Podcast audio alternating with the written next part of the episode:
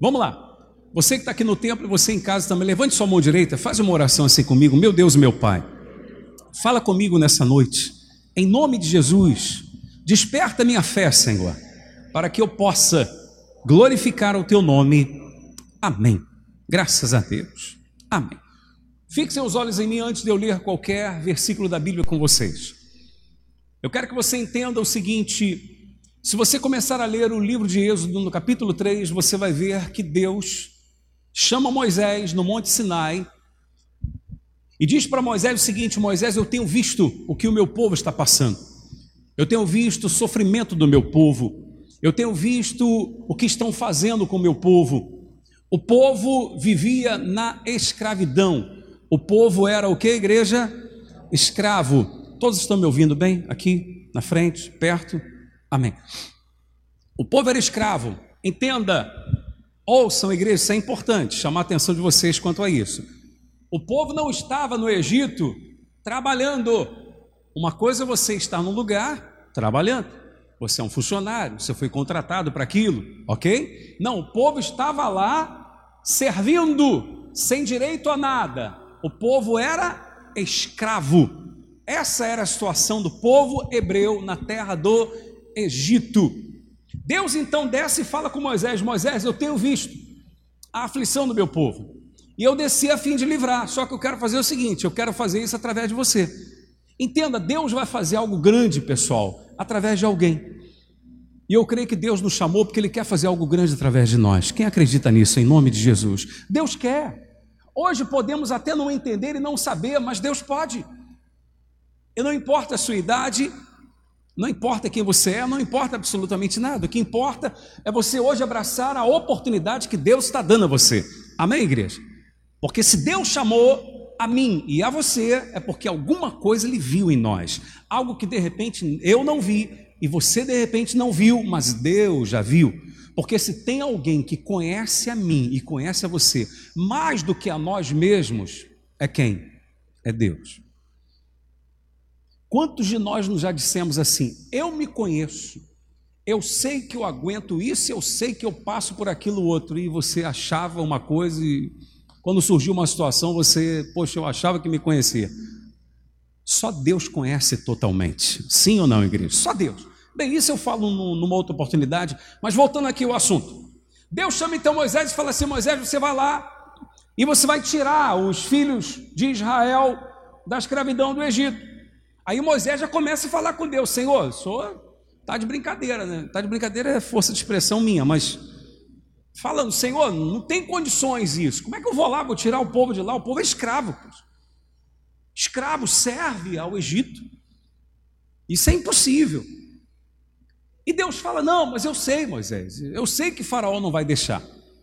Se ele não for obrigado por mão forte. Deus disse: Faraó não vai deixar se não for obrigado por mão forte. Deus estava dizendo o seguinte: Moisés, você vai conseguir tirar o povo de lá, porque a minha mão forte vai estar com você. A mão de Deus vai estar conosco, em nome de Jesus, amém, igreja? A mão forte de Deus vai estar comigo, vai estar com você. Portanto, eu posso não ter a capacidade necessária, mas com a mão de Deus comigo, eu posso tudo em nome de Jesus. Está determinado, igreja? Com a mão de Deus. Só que Deus não fala simplesmente para Moisés ir lá e tirar o povo de lá. Ouçam. Aí eu quero ler com você o capítulo 3, do versículo 21 e 22. Deus diz assim para Moisés: E eu darei graça a este povo aos olhos dos egípcios. E acontecerá que, quando sairdes, não saireis como igreja? Não saireis de mãos vazias. Não, não vão sair de mãos vazias, não.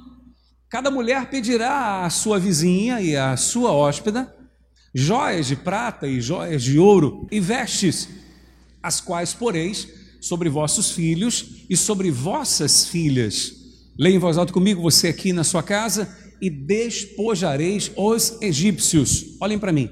Sabe o que Deus estava dizendo? Deus estava dizendo o seguinte: Moisés, você vai lá e vai tirar o povo hebreu de lá da, da escravidão. Só que quando vocês saírem de lá, vocês não vão sair de mãos vazias, não, tá? Vocês não vão sair de lá pobres, vocês não vão sair de lá na miséria, vocês não vão sair de lá só com as coisas que são de vocês, pertences de vocês e tal, gado, rebanho. Não, vocês vão sair de lá ricos. O que, que eu quero chamar a atenção de vocês nessa noite? Deus estava fazendo uma promessa a Moisés que, humanamente falando, parecia ser absurda. Absurda. Como isso? Imagina Moisés pensando: meu Deus, meu pai, Deus está doido. O povo é escravo, está falando que eu vou lá e vou ter que tirar o povo de lá. Como que vai ser isso? Faraó não vai querer deixar ir. E Deus está tá dizendo que o povo vai sair de lá rico, cheio de ouro, cheio de prata. Ou seja, humanamente falando, era impossível. Mas eu quero dizer uma coisa para você: Moisés acreditou naquilo. Moisés creu nessa palavra que Deus lhe deu. E o que que Moisés faz? Moisés vai lá, fala com o faraó que deixasse ir o povo, Faraó fica mais injuriado ainda, aumenta o sofrimento em cima do povo hebreu lá na terra do Egito. E este povo passa a sofrer mais ainda. Só para encurtar a história, Deus começa a enviar pragas sobre a terra do Egito. Na nona praga, a praga das trevas, Faraó já não estava aguentando mais tanta praga, prejudicando a terra do Egito e ao seu povo. Ele manda chamar Moisés. Ouçam para você entender como Moisés acreditou no que Deus iria fazer, no que Deus havia prometido. Faraó diz assim: Moisés, já que vocês querem ir embora daqui, pega todo o seu povo, homens, mulheres, criança, pega toda a sua gente, pode ir, sai da minha terra, vão embora daqui, podem ir, vocês estão livres. Só tem o seguinte, Moisés: as coisas que pertencem a vocês vão ficar aqui. Aí Moisés vira para Faraó e fala assim: Como é que é? Nada disso, nenhuma unha ficará. Diga isso em voz alta: Nenhuma unha ficará. Moisés fala para Faraó: Não, nós vamos levar tudo. Diga, nós vamos levar tudo. Tudo. Nós vamos sair daqui com tudo. Por que, que Moisés estava falando isso para Deus? Ou melhor, para Faraó, perdão porque Moisés ouvira pela palavra de Deus que não sairia de lá como? De mãos abanando, de mãos vazias. Então, no que Faraó negocia ou tenta negociar com Moisés, a saída deles de lá, de mãos vazias, Moisés diz: nada disso, nada disso. Quantas vezes nós, por não querermos perseverar mais, negociamos com o mal? aceitamos qualquer coisa. Você entende o que eu estou dizendo? Quantas vezes a gente aceita qualquer coisa? Moisés estava louco para sair de lá com o seu povo. Mas quando o faraó faz a proposta, sai daqui, mas sai da miséria, ele fala: não, na miséria não. Nós vamos sair daqui, mas vamos sair rico. Porque Deus falou assim. Amém, igreja? O que acontece então? Moisés sai da presença de Faraó. Deus então pede uma prova da fé do povo, pede que toda a família, todas as famílias fizessem o sacrifício do cordeiro, lembra o cordeiro pascal? Aquela família deveria sacrificar o cordeiro, pegar o sangue do animal e passar nos umbrais da porta porque o espírito destruidor passaria pela terra do Egito e entraria nas casas e mataria o primogênito da casa daquela que não tivesse obedecido à voz de Deus, a casa que não tivesse feito o sacrifício do cordeiro, não tivesse a marca, o sinal da obediência, que era o sangue no umbral da porta, esse anjo destruidor entraria e mataria, mataria então o primogênito. E assim aconteceu. Acontece dessa maneira e morre inclusive o primogênito de Faraó. Só para você entender que quando Deus faz uma promessa, meu amado, ainda que pareça ser absurda, ainda que pareça ser impossível, se você acreditar, Deus vai dar um jeito daquilo acontecer. Leia comigo aí no capítulo 12 de Êxodo, no versículo que aparece para você aqui agora, 35 e 36. Vamos ler juntos em voz alta, você em casa também. Fizeram, pois, os filhos de Israel, conforme a palavra de Moisés, e pediram aos egípcios joias de prata e joias de ouro e roupas. Verso 36. E o Senhor, leiam comigo, e o Senhor deu ao povo graça aos olhos dos egípcios, e estes lhe davam o que pediam, em voz alta agora, e despojaram aos egípcios. Digam graças a Deus. Despojaram, deixaram o Egito sem riqueza alguma, levaram toda a riqueza do Egito todo o ouro e toda a prata saíram de mãos cheias. Mas por que isso aconteceu? Porque Deus prometeu. Mas só aconteceu dessa maneira porque Moisés não aceitou negociar. Compreende isso? Moisés não aceitou a proposta do diabo. Quantas vezes o diabo propõe para você o seguinte: não aceita desse jeito mesmo. Não, eu quero do jeito que Jesus falou, pois. Ele veio da vida e vida com o quê? Com abundância. Então eu quero vida com abundância. Porque é promessa. Amém, igreja? É um direito que eu tenho. Vida com abundância, e essa vida com abundância começa dentro de mim, e pode chegar em todas as áreas da minha vida, não tenho dúvidas quanto a isso, porque Deus é poderoso para fazer tudo. Porque Moisés acreditou no que Deus disse, mas quando foi que Moisés acreditou no que Deus disse? Quando a situação diante dos seus olhos, para que houvesse solução, a solução parecia ser absurda. Esse é o primeiro ponto que eu quero chamar a sua atenção. Eu vou falar de três situações nessa noite. Essa é a primeira. O tema da mensagem qual é? O momento em que Deus quer ver a nossa fé. O primeiro momento que Deus quer ver a nossa fé é quando a solução parece ser absurda, impossível. Quem sabe você não está aqui no templo, você não está em casa, e a solução para o seu problema pareça ser o fato de você acreditar que haverá solução. Se você falar para alguém que você acredita, vão dizer para você: Isso é absurdo, pô. E era absurdo. Aquilo que eu falei, o povo não estava trabalhando lá com contrato, com carteira assinada, trabalhando de bom grado. Não, o povo era escravo, miserável. Mas Deus falou: quando eu tirar de lá, vai sair rico. É mais ou menos o seguinte, só para você entender a força. É como se você estivesse hoje com uma dívida impagável. Vamos supor que você tivesse hoje uma dívida aí de 100 milhões. Uma dívida de 100 milhões, você deve isso. Você saberia como pagar? Não, você não saberia. Aí chega alguém e fala assim para você: olha, eu quero profetizar sobre a sua vida que daqui a três meses você vai pagar tudo isso e você ainda vai reverter o quadro e vai ficar rico. Você acreditaria? Não, você não acreditaria. Verdade, você não acreditaria. Sim ou não? Por quê? Porque você diria o quê? Absurdo. Quem compreende o que eu estou colocando para você? Deus quer ver a nossa fé em momentos assim. Quando o fato de eu acreditar na solução parece ser o quê? Absurdo, tá maluco. Como é que vai acreditar nisso? Mas Moisés acreditou.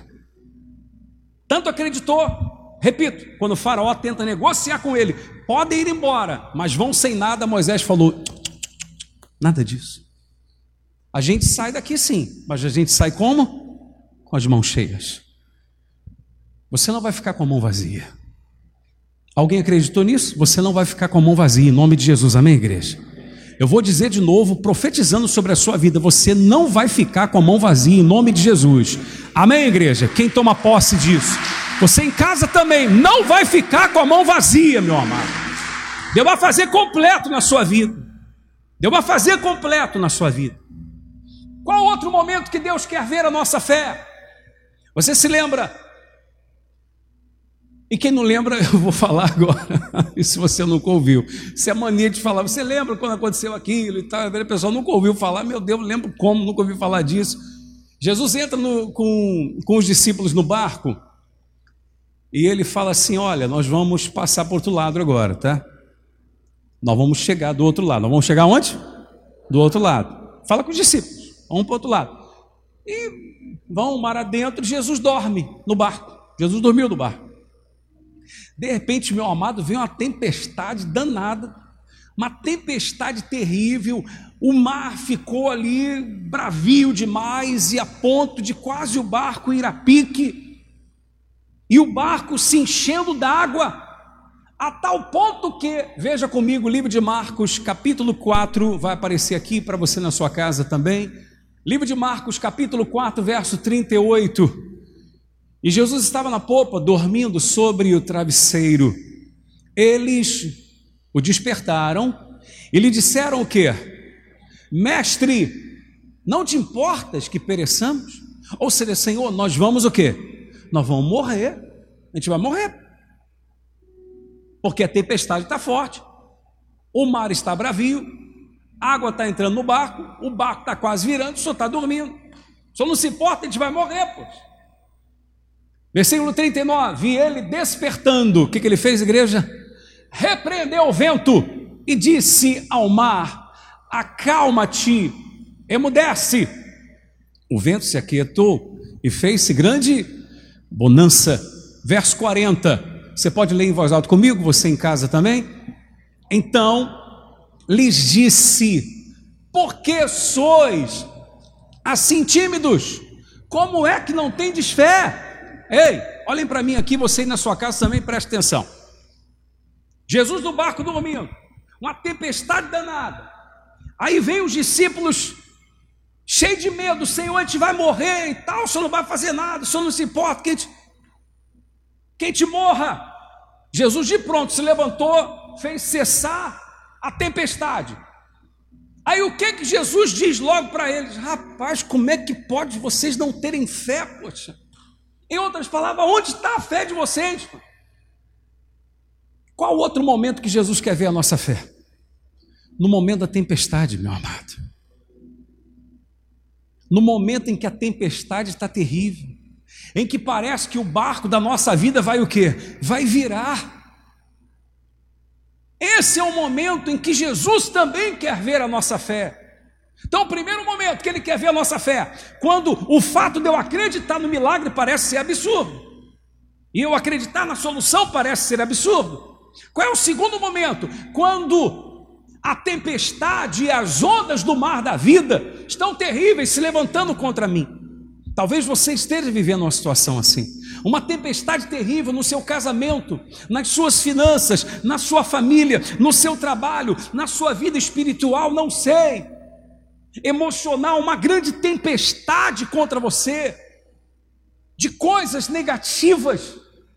Jesus está querendo que você manifeste fé, nesse momento. Aí você vai dizer assim: Poxa, bispo, aí é brincadeira, hein? Jesus queria que os discípulos então chegassem e falassem: Pessoal, ó, mar, para, tempestade, vento, se acalma.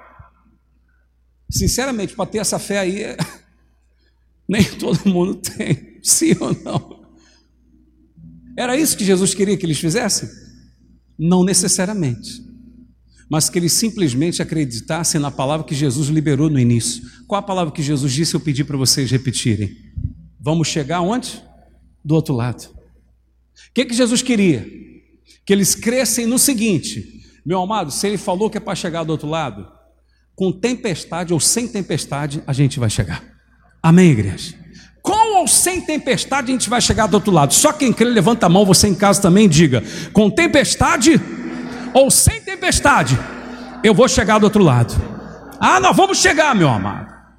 Em nome de Jesus, não importa a tempestade, o mar está bravio, a situação está terrível, a coisa está complicada, bispo. Nós vamos chegar do outro lado. Nós vamos chegar. Era isso que Jesus esperava, pelo menos, deles. Ainda que não tivessem a fé para quê? Está repreendido. Eu te repreendo, vento. Eu te repreendo, tempestade. Eu te repreendo, mar. Exigir isso, de repente, seria demais dos discípulos. Mas que eles crescem no que Jesus falou, chegamos, chegaremos do outro lado, vamos para o outro lado. Era para eles pensarem assim: peraí, Jesus não está no barco aqui? Não está no barco com a gente? Você acha que ele vai deixar afundar? Senão ele morre junto.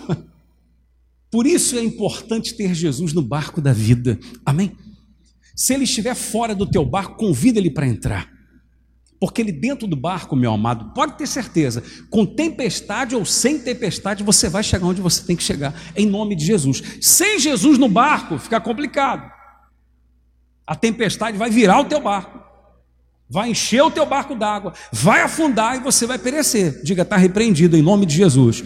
Mas Jesus está no barco da nossa vida. Amém, igreja? Meu amado, eu estou nessa fé. Não importa a tempestade que está diante do Gerson, não importa a tempestade que está acontecendo na minha vida, que está acontecendo na sua vida. Eu sei de uma coisa, pela fé, meu amado, porque Jesus está no barco da nossa vida, com tempestade, sem tempestade, nós vamos chegar onde Jesus quer, porque não tem diabo, não tem demônio, não tem nada que pode impedir o agir de Deus Deus em nossa vida. Quem recebe, glorifica Ele. Em nome de Jesus, eu creio. Esse é o segundo ponto. E mais, um terceiro ponto, falei para você de três. Então, primeiro, Deus quer ver a nossa fé quando o fato de crermos na solução parece ser absurdo. Segundo ponto, no momento em que a tempestade e o mar da vida é bravio contra nós. Terceiro ponto. Um homem, chefe da sinagoga, tem a sua filha doente. Está enferma, quase morrendo em casa. Este homem vai ter com Jesus e pede que Jesus venha à sua casa para curar a sua filha. Jesus vai no meio do caminho, de repente, vem alguém da casa de Jairo, o chefe da sinagoga, e diz para ele o seguinte: acho que colocamos esse versículo, Marcos capítulo 5, mesmo livro que você estava, 5:35. Vamos ler juntos. Falava ele ainda, quando chegaram alguns da casa do chefe da sinagoga, quem disseram: Qual foi a notícia, igreja? Tua filha já morreu, porque ainda incomodas o mestre. Ou seja, em outras palavras, não tem mais o que fazer, tá certo? Não tem mais o que fazer. A filha já já morreu. Enquanto estava doente, tudo bem. Enquanto estava doente, tudo bem. Mas, ó, Jairo, leva mal não, mas sua filha morreu. Você está incomodando ainda o mestre. Não tem mais o que fazer. Continuando, vamos lá. Versículo 36 agora, de Marcos 5. Mas Jesus, para fechar a leitura, sem acudir a tais palavras, disse ao chefe da sinagoga: O que, que ele disse, igreja? Não temas, crê somente. Só vocês, o que Jesus disse? Não temas, crê somente. Lembra que no início da reunião eu interrompi a oração para falar a respeito do não temas. E nós oramos em cima disso. Você que está em casa acompanhou desde o início também. Nós falamos sobre isso. Jesus só pede para Jairo uma coisa: crê. Continue crendo. Só isso que eu peço. Jairo continua crendo, Jesus vai lá e ressuscita a sua filha. Amém? Ou seja, o milagre aconteceu. Terceiro ponto que eu quero chamar a sua atenção nessa noite. Qual é o terceiro momento que Deus espera ver em nós a fé? Qual é o terceiro momento que Deus espera ver em nós a fé? É quando não tem mais jeito. Bicho, mas se não tem mais jeito, não tem mais jeito para mim, não tem mais jeito para você. Não tem mais jeito para o médico, não tem mais jeito para o advogado, mas tem jeito para Deus. Amém, igreja? Tem jeito para Deus. É o que Deus espera, é o que Jesus espera. Quando o acreditar na solução pode parecer absurdo, quando a tempestade é terrível em nossa vida, ele quer que nós venhamos continuar crendo. E quando alguém diz, não tem mais o que fazer, mas você diz assim, eu continuo acreditando, eu continuo crendo que Deus tem o poder de fazer. Olhem bem para mim, você que está aqui, você que está em casa. Todos nós vivemos momentos assim. Todos nós vivemos momentos assim, em que nós temos que decidir se vamos viver por fé ou pelo que estamos vendo. Se vamos viver pela fé, fé é uma certeza do que se espera e convicção do que se não vê. Ou se vamos viver pelo que estamos sentindo. Nem sempre vamos sentir o que gostaríamos de sentir. Mas fé não tem nada a ver com isso. Fé tem a ver com certeza. Crença. Creia. Mas é um absurdo. Creia. A tempestade está demais. Creia. Não tem mais jeito. Creia que Deus pode. Amém. Jesus mesmo falou certa vez: Isso é impossível aos homens, mas não para Deus. É impossível para você, é impossível para mim, mas não para o nosso Deus. Amém, igreja? Pode parecer. Lute contra essa voz que está dentro de você, dizendo que não dá, dizendo que não tem saída, dizendo que não tem jeito, que quer sempre convencer você de viver pelo que você sente, de viver pelo que você está vendo, pelas circunstâncias, para você não fazer nada. Decida hoje já viver pela fé.